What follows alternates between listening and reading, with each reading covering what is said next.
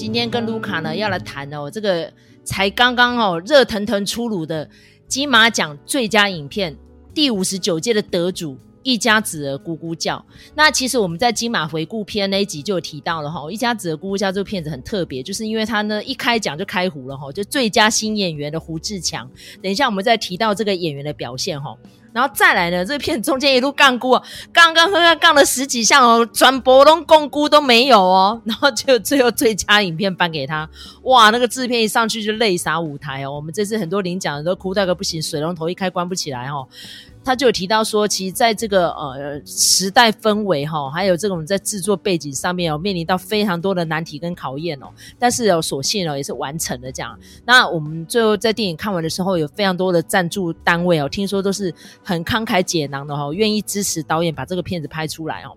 因为这个导演之前的《川流之岛》就非常的好看，是在讲国道收费员的故事。然后他蛮有意思的，就是他是双主修哈，他是呃大学时候他是主修新闻。跟法律哈，所以他的背景跟麦嫂是有部分是一样的。可是他最后念研究所的时候，他决心改念电影。他觉得电影呢才能流芳百世啊，才能够把他真正想要说出来的故事完美的呈现。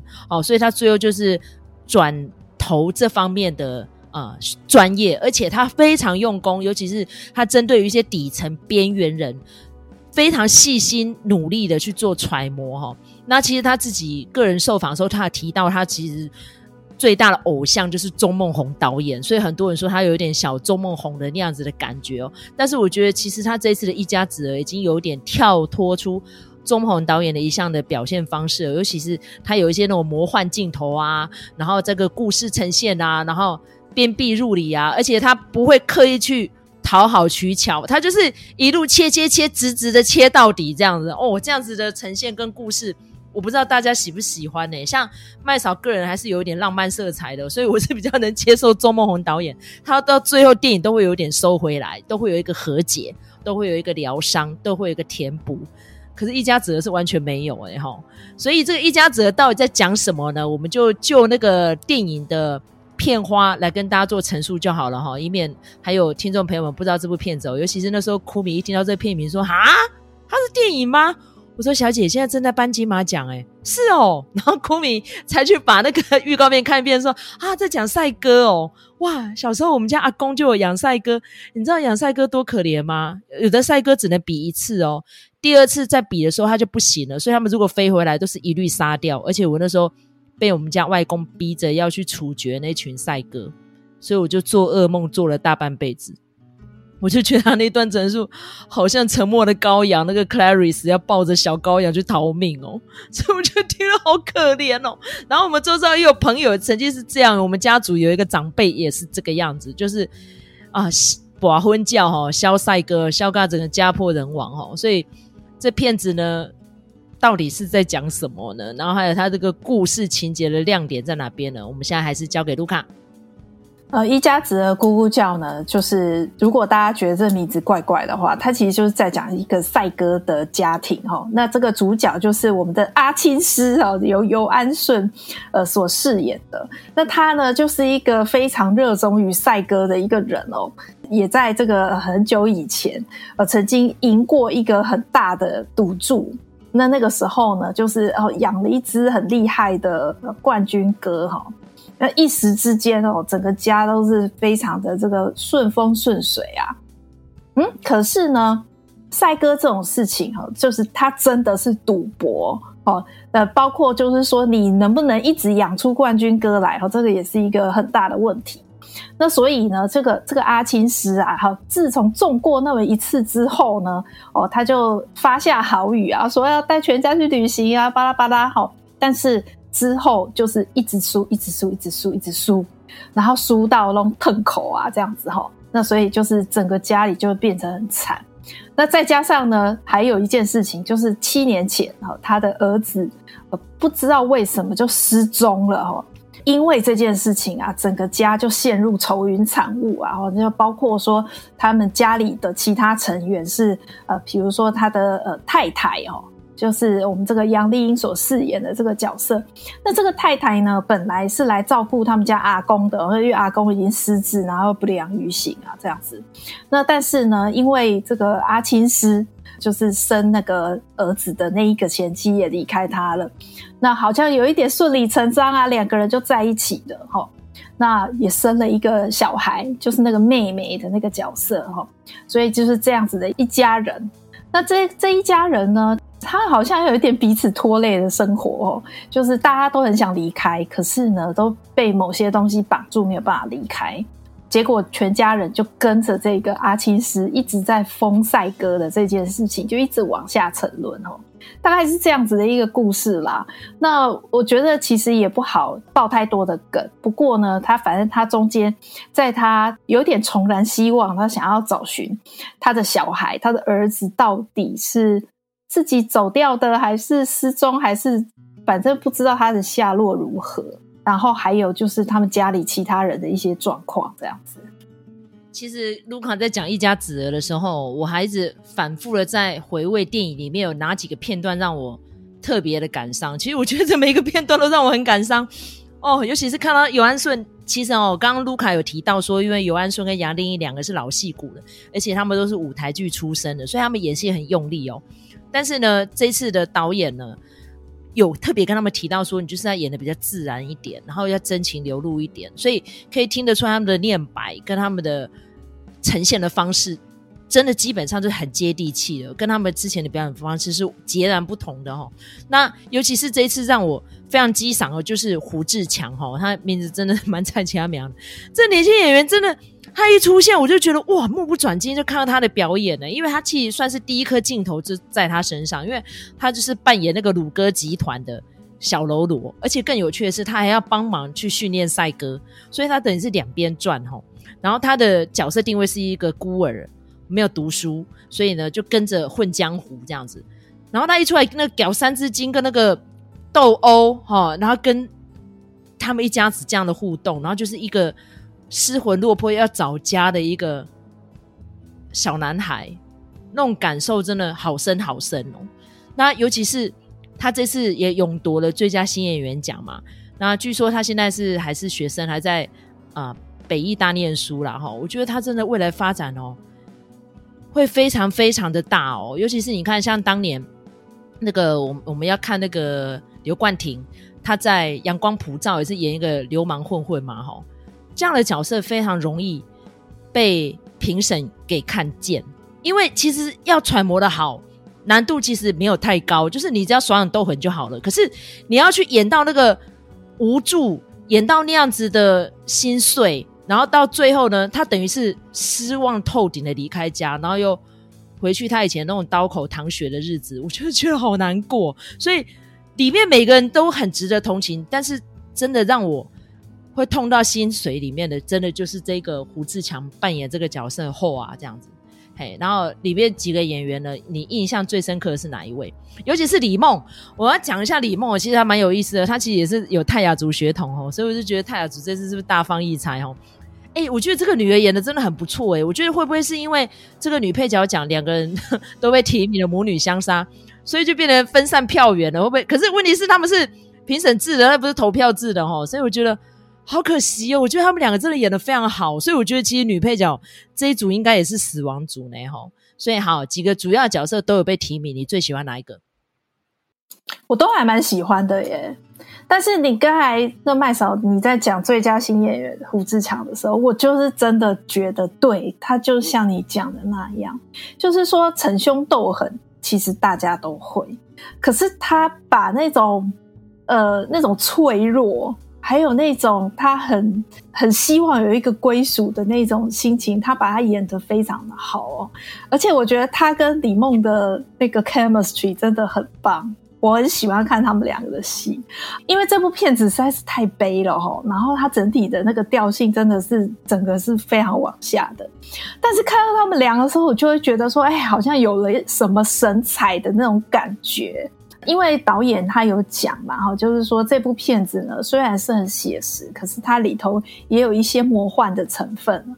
然后我就觉得魔幻的这件事情，在这两个人对戏的时候，就是真的非常的有那种感觉。比如说，它里面有一场戏是他们在躺在那个芭蕉林底下嘛，然后他们在讲话。我觉得那段好好看哦，他怎么有办法就是这样子的一个角色组成，然后这样的一个场景，可是他把它拍得好浪漫哦，我觉得超棒的，我很喜欢那一场戏。然后我也觉得说，呃，你说要讲说哪一个角色最喜欢，其实我觉得是他们整体搭配起来的那样那种感觉，我觉得是很喜欢的。对，而且我觉得李梦跟呃阿后哈，就是这一段还有一个就是那个鸽子这样放出去嘛，然后他们基本上就是找不到方向，然后其中一只鸽它迷途了，就是撞到高压电。我也是在戏院里面叫出来说 啊。然后就最后在埋葬那只鸽子的时候，李默在那边落泪哦，我真的也是差点跟着哭出来。我觉得那一段真的让我很心碎哦，尤其是他们在这个家族里面就失去了一个大哥，因为不知所向嘛，哈，已经失踪足足七年了。老爸跟老妈都一直在挂碍这件事情，都迟迟不想要去做死亡宣告。我觉得如果我是当下那个爸爸，我也会不舍这件事情，因为等于是这个家宣判他死刑了嘛，吼。他说：“你就是为了保险金拿这样子，哎，上来很小啦。”我就觉得哦。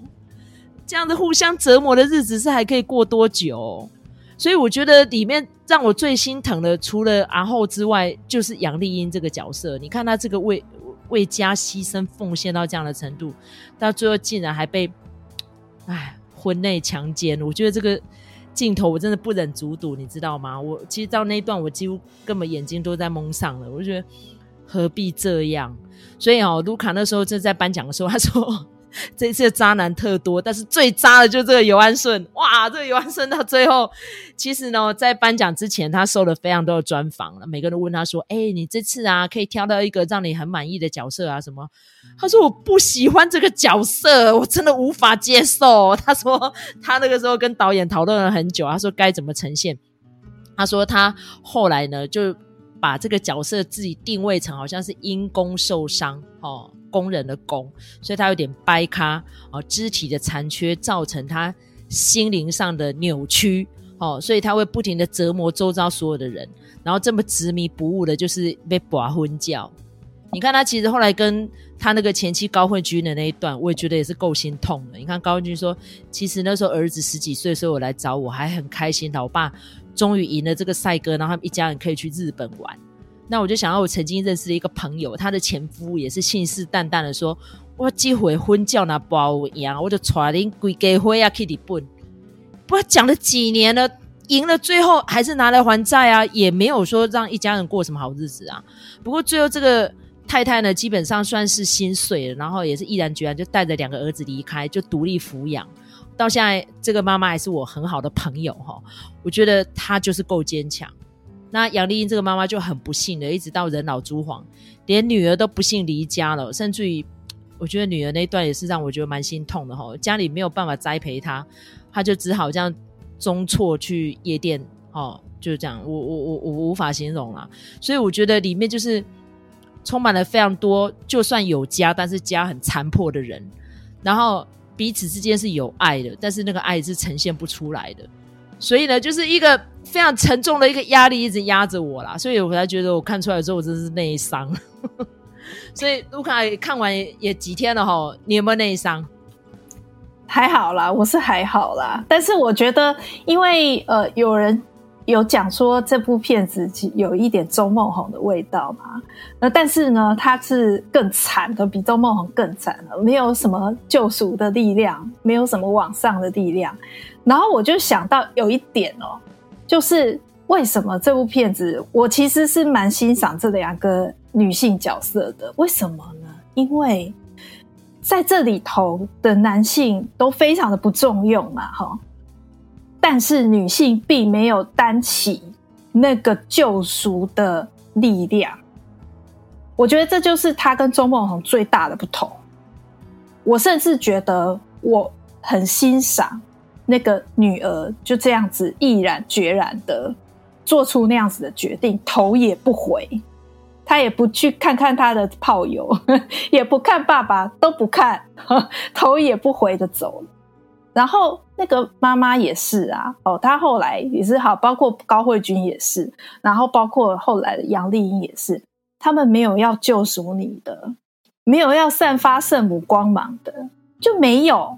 你这个事情就是让你这样子烂下去，我为什么要救赎你？我觉得这一点是，我觉得他比钟孟宏做得更好的地方，因为我觉得钟孟宏他那种那种安排，其实某种程度来说是陈腔滥调。当然，我觉得以观者的角度来说的话，就会有一种就是到最后还是有一种温暖的感觉，有一种疗愈的感觉。但是我觉得。如果不呢？那又如何？所以我觉得我喜欢，我喜欢他们的决定。对，我不晓得那个麦嫂你在看的时候，你对于这些女性她们是怎么评价的？其实我刚刚自己有讲了，我还是有点浪漫色彩的。比如说像柯淑勤在《阳光普照》里面，他到最后 真的就是想要救所有的人啊，甚至于连他儿子都自杀了，他也是想办法要去把那儿子的前女友拉回来家庭里面啊，对不对？哈，所以我觉得，呃，钟孟宏应该就是一个喜欢用温暖梦幻故事来解答人世间所有困境的一个人啊！你看他后来还有一部片子叫什么啊，good speed，，瀑布瀑布当然是啦，但是我是觉得 Good Speed 也是嘛，那个叫做什么？一路顺风，顺风，对，他也是这个样子啊，就是其实是很悲惨的一个亡命天涯的故事，但是他就偏偏要把它弄得那么黑色喜剧哦，所以我觉得如果今天是站在票房考量上面的话啦，就是钟梦红跟黄信尧这些，可能大家会比较喜欢一点。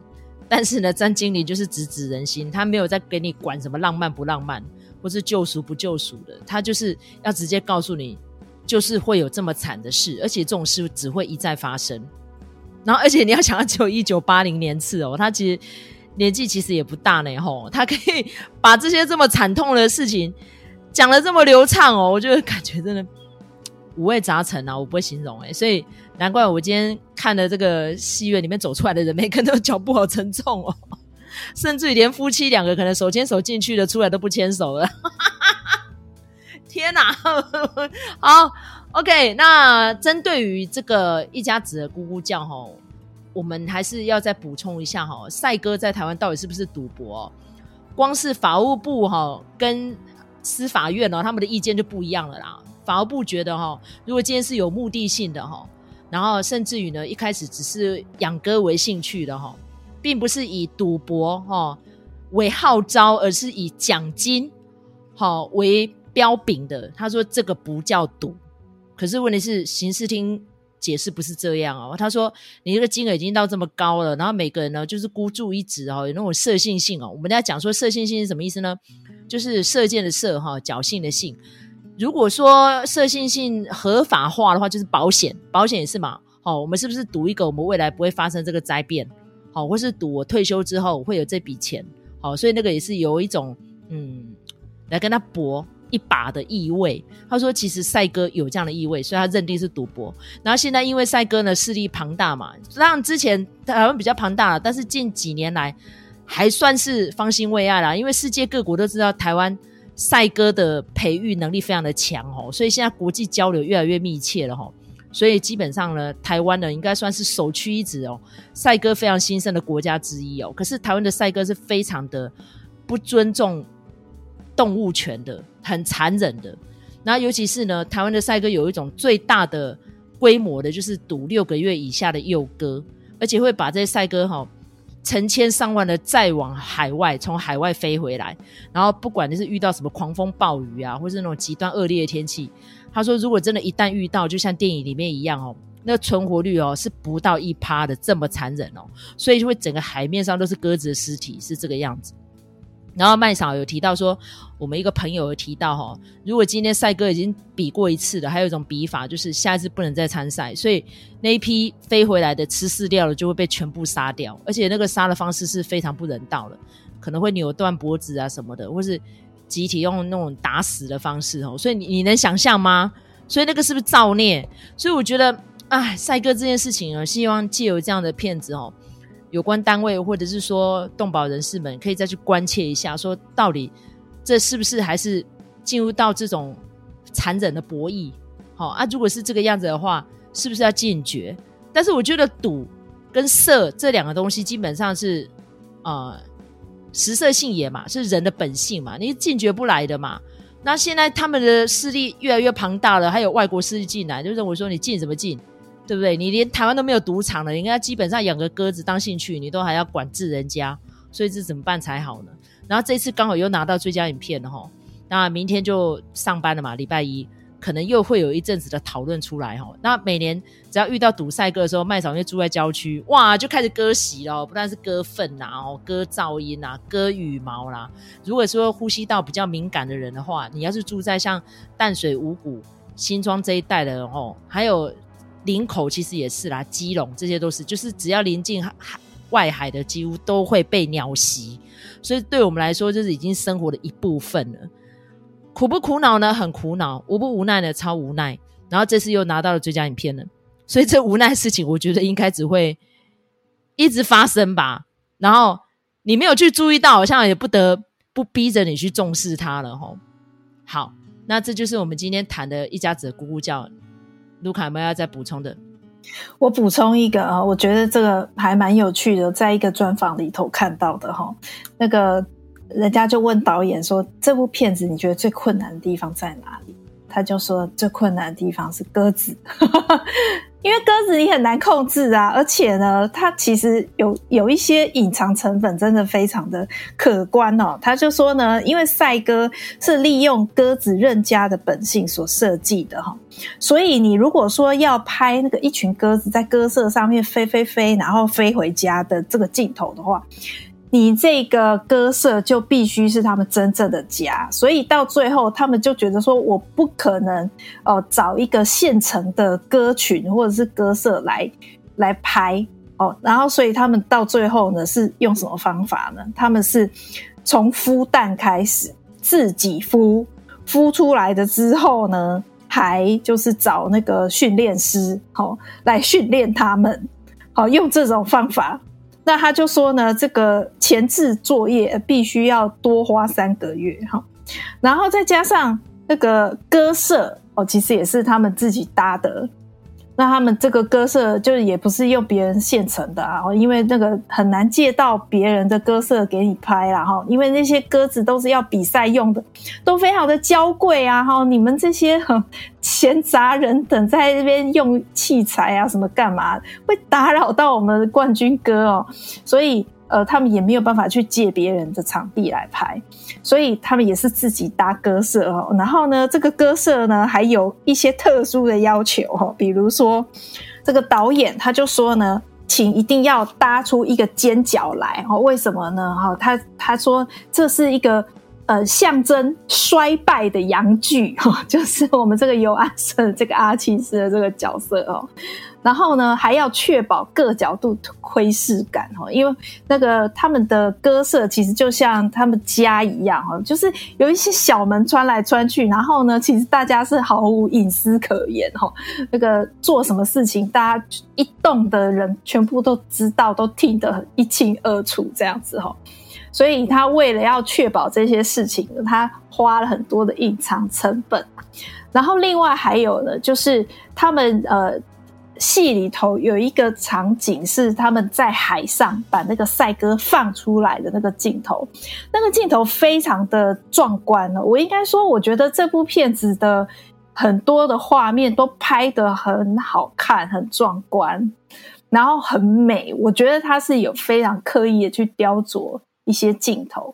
不过呢，这个在海上放鸽子的这个镜头呢，其实它是资料画面，哦，是他们。呃，用各种方法哈，才求来的一段呃可以使用的资料画面。因为那个呃，如果说你真的要拍的话，是不太可能的哈，要经过重重关卡申请，然后呃，有各种要克服的技术或者是呃文书上面的细节，所以到后来他们那一颗镜头是用资料画面的，这个是一个补充啦。导演其实也说，就是有很多本来已经排好的演员走位，就是因为鸽子很任性啊，他根本你不可能呃叫他照着你的意思去走位，所以呢，都到最后都是迁就鸽子，然后要来做调整哈。所以我想，他为了要忠实呈现这种赛鸽人家的一些日常，他是花了很大的功夫啦。那现在又得了最佳影片嘛，所以我想那个，请大家就一定要去看。那个导演他也在台上特别的喊话嘛，他说：“你都给我们彼此一个机会啊，让我们成为彼此的信仰。”好，那个进电影院来看这样子，然后我之后也会拍一些东西，就是希望大家继续来看这样子。我觉得，哎呀，讲的有点可怜啦，但是我我我可以理解，就是你从他的电影就可以看得出来，他真的非常非常用心，所以也非常的希望大家都可以进场去观赏啊。我觉得有一个很大的不同，就是因为我是在呃颁奖前去看的。其实就没有什么，呃，同样也是早场，就没有什么人。然后在我前面的人是买哈永家，然后我买那个呃一家子儿，然后整场其实也是坐的稀稀落落的。哎，没想到真的有得奖的效应哦。然后得奖了之后，那个麦嫂就要排队买票哦。所以我想，这当然就是金马奖它最原始的。呃，这个利益就是希望大家可以注意这些好的台湾电影，这些好的作品，然后呢，都可以去进场观赏。尤其是台湾的环境是非常非常自由的，所以我想那个有机会的话，请大家一定要呃去电影院里头观赏。这尤其是这部片子，我觉得它有很多很大的场景，很漂亮的镜头。那请大家呃在大荧幕，透过大荧幕来观赏，是最棒的。